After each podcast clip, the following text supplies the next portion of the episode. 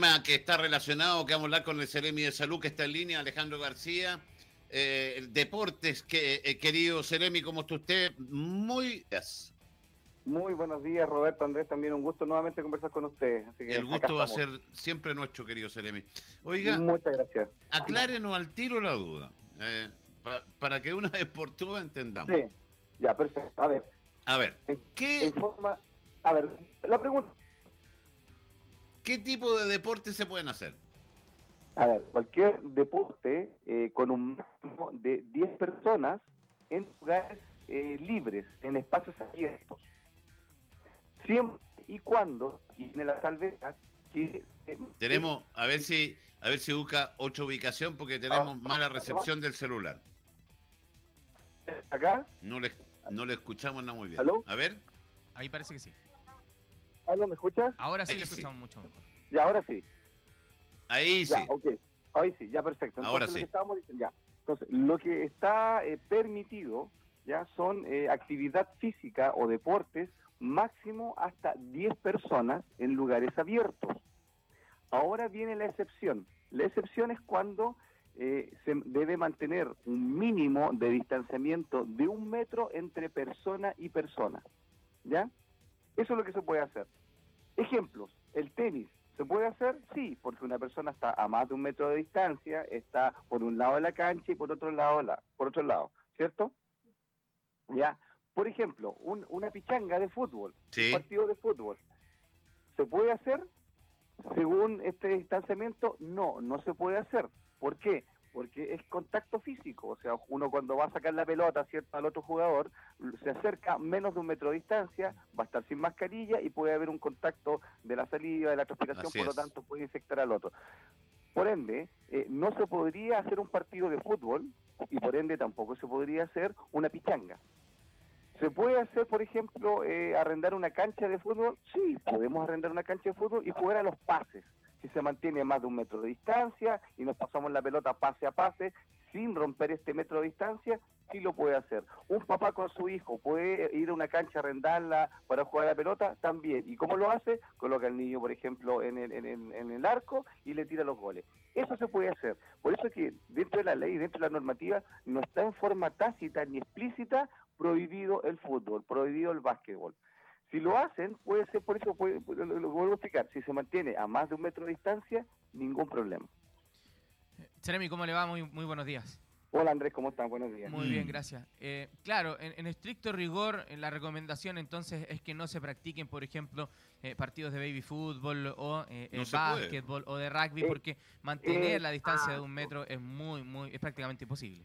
Efectivamente, entonces se subentiende entonces, debido a que no está eh, dentro de la normativa tácitamente dicho, no se puede el fútbol, no se puede el básquetbol, no se puede el rugby, entonces en forma, en forma tácita no está. Pero si se subentiende que como no se cumple el metro de distanciamiento, no se podría hacer. Así de simple.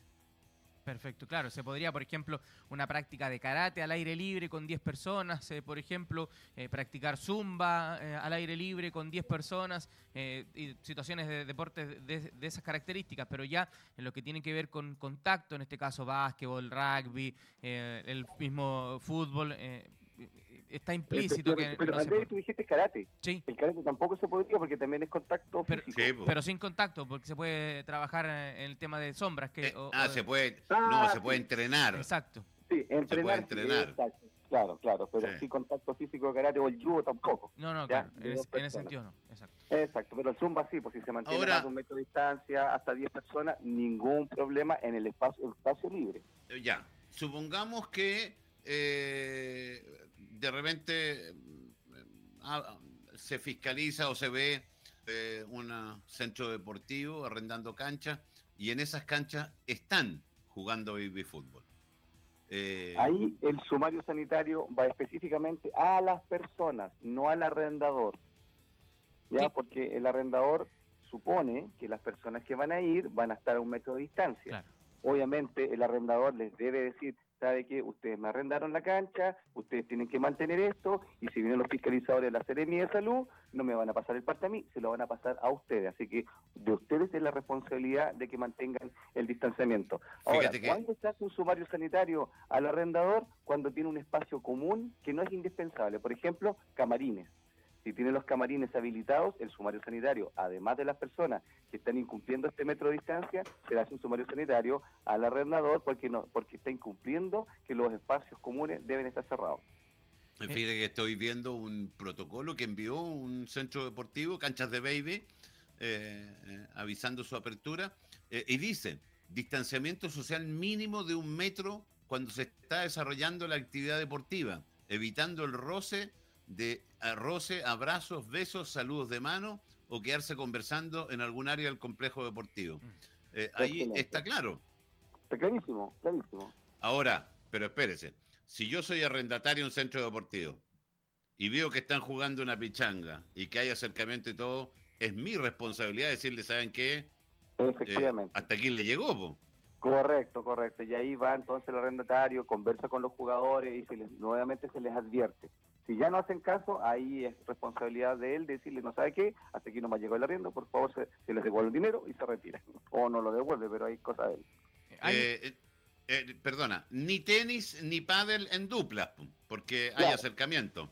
Correcto, el tenis eh, single se puede, pero el tenis en duplas no, porque se acerca, se acerca mucho, se, rompe ese metro de distancia. Entonces, desde ese punto de vista, el pádel tampoco se podría jugar. A pesar de que en la cancha se mantiene el metro de distancia en el pádel, ojo.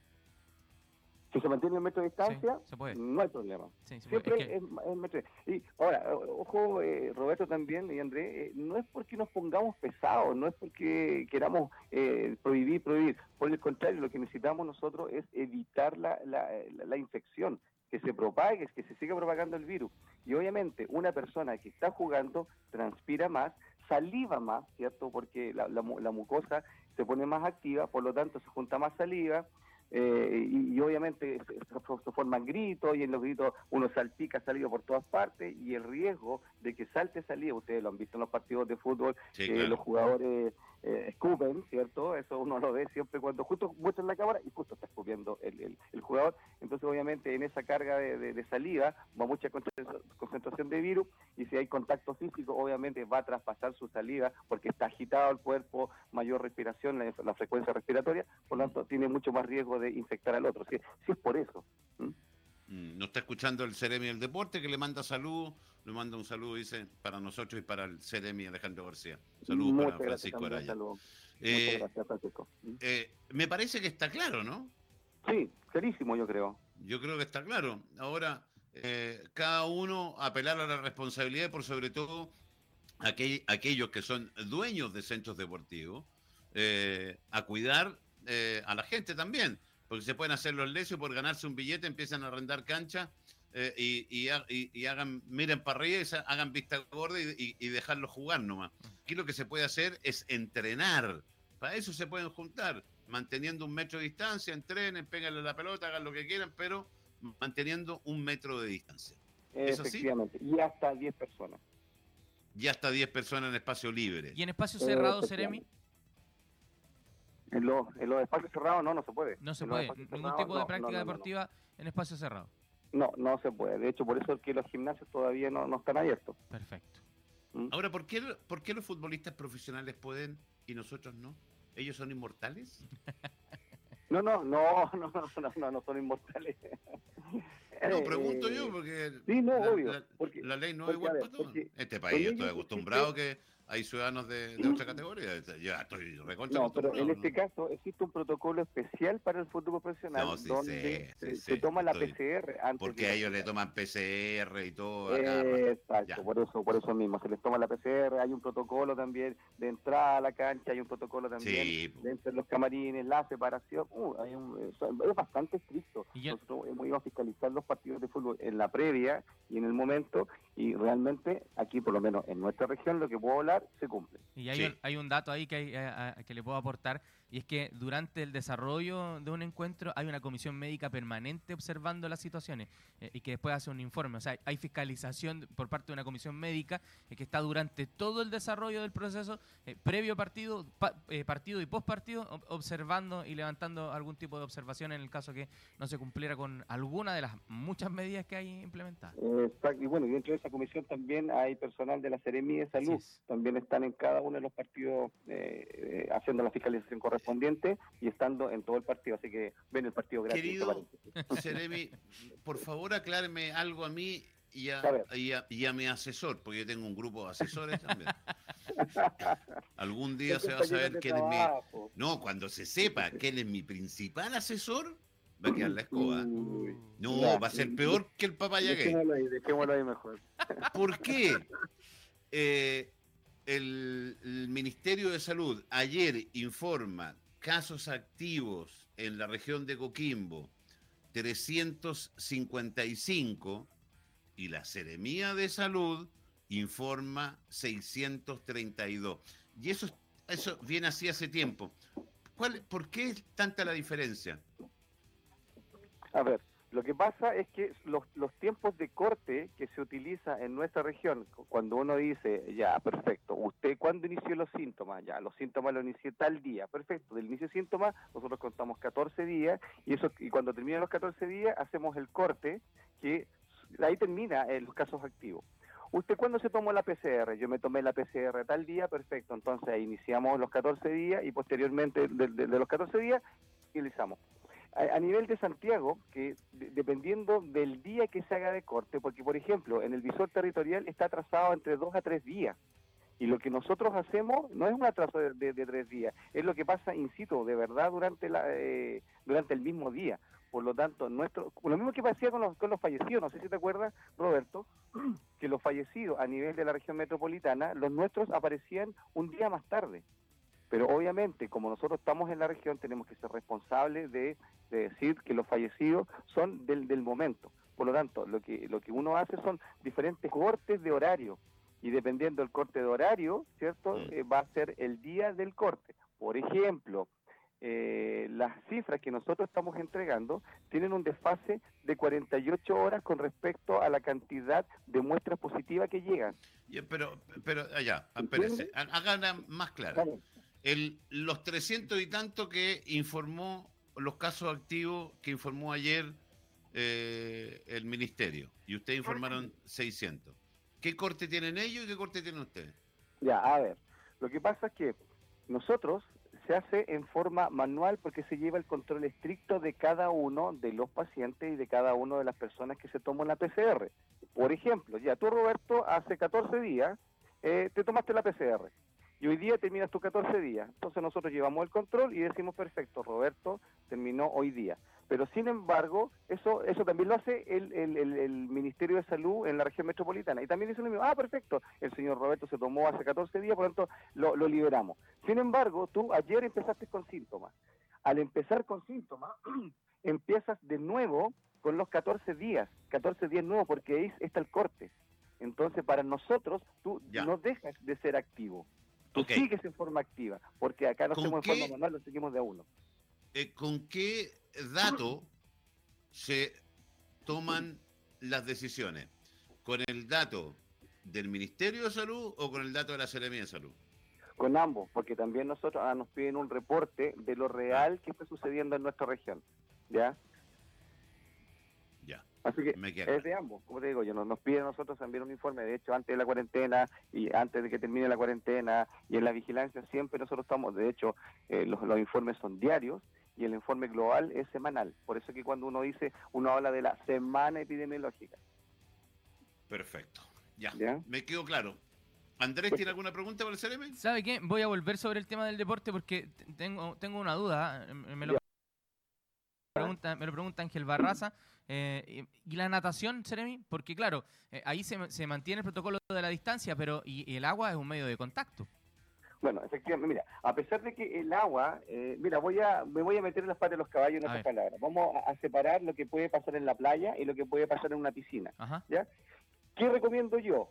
Escucha, mejor es evitar, ¿ya? Mejor es evitar, porque si decimos, perfecto, la, la, la, playa puede estar abierta y se pueden bañar, todo el mundo a, a la playa, todo el mundo se va a meter y van a estar muy cerca, porque es difícil, por ejemplo, eh, y sobre todo en la playa que van muchos jóvenes eh, y van muchos niños, de que mantengan este metro de distancia. ¿Por qué? Porque el agua de mar, ¿cierto? Por las corrientes, eh, puede arrastrar la saliva de las personas y por lo tanto la mezcla con la sal, el virus no se mantiene vivo en el, mar mucho tiempo, por lo tanto, y más encima las corrientes, diluye el virus y se lo lleva, ¿ya? Ese es como el concepto, por lo tanto, ¿se podría ir al, al, al mar a bañar? Sí, pero manteniendo este metro de distancia, ¿cierto? No acercándose, pero eso, decírselo a los jóvenes que se acercan, se juegan, se empujan, se abrazan, hacen chinita, los niñitos también juegan en, la misma playa, mantener este metro de distancia es difícil, es difícil. ¿Cuánto es la recomendación?